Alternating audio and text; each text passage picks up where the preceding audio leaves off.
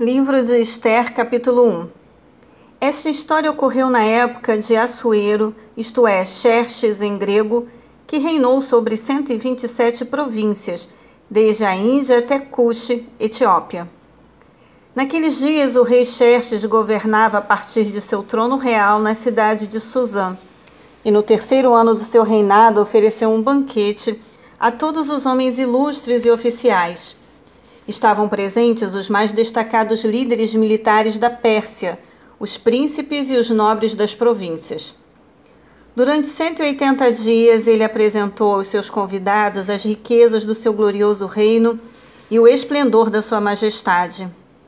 Passados aqueles dias festivos, o rei deu um outro banquete no pátio do jardim do Palácio Real durante sete dias a todo o povo que estava na cidadela de Suzã e desta vez a festa foi destinada tanto aos ricos quanto aos pobres.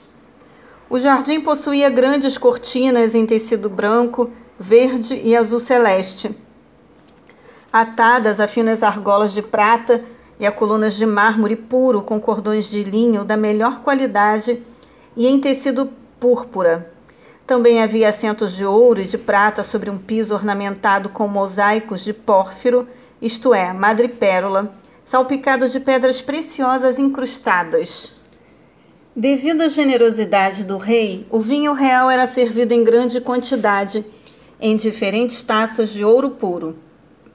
E cada pessoa podia beber o quanto desejasse, pois o rei já havia dado instruções a todos os mordomos do palácio que servissem os convidados à vontade.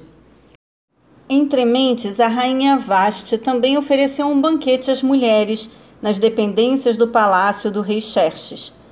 No sétimo dia de festa, quando o rei já estava eufórico por causa do vinho, ordenou aos sete oficiais que o serviam de perto: Meumã, Bista, Arbona, Bictá, Abagta, Zetar e Carcas, que trouxessem à sua presença real a rainha Vaste, devidamente paramentada e usando a sua coroa real.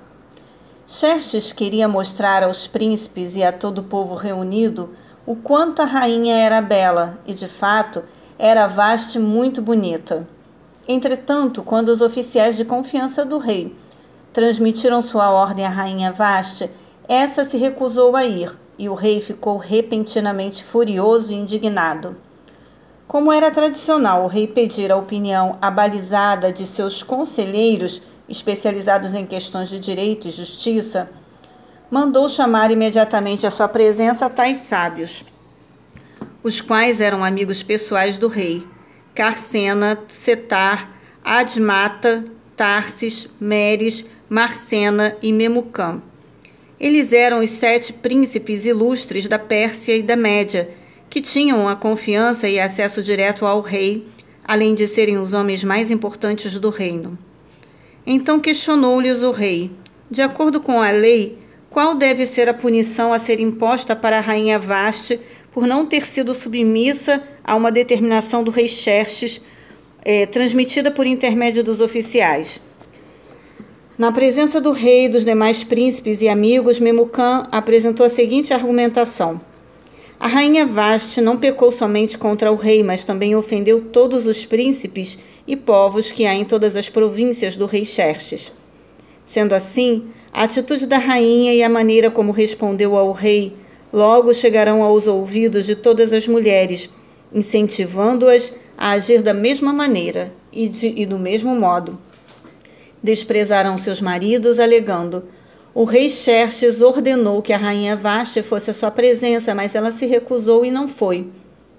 Hoje mesmo, as mulheres dos príncipes da Pérsia e da Média dirão a todos os oficiais do rei o que ouviram falar sobre a conduta da rainha. Então haverá muito desrespeito e discórdia sem fim. Se bem parecer ao rei, promulgue de sua parte um decreto real que será inscrito nas leis da Pérsia e da Média e não poderá ser revogado que Vashti nunca mais tenha acesso à presença do rei Xerxes. Além disso, que o rei outorgue a posição de rainha a outra mulher, cujo modo de ser seja melhor do que o dela. E assim que o decreto que o rei promulgar for publicado em todo o seu grande império, Todas as mulheres darão ainda mais honra aos seus maridos, do mais rico ao mais pobre. Este parecer agradou sobremaneira ao rei e aos príncipes, e o rei rapidamente colocou em prática o conselho de Memucã.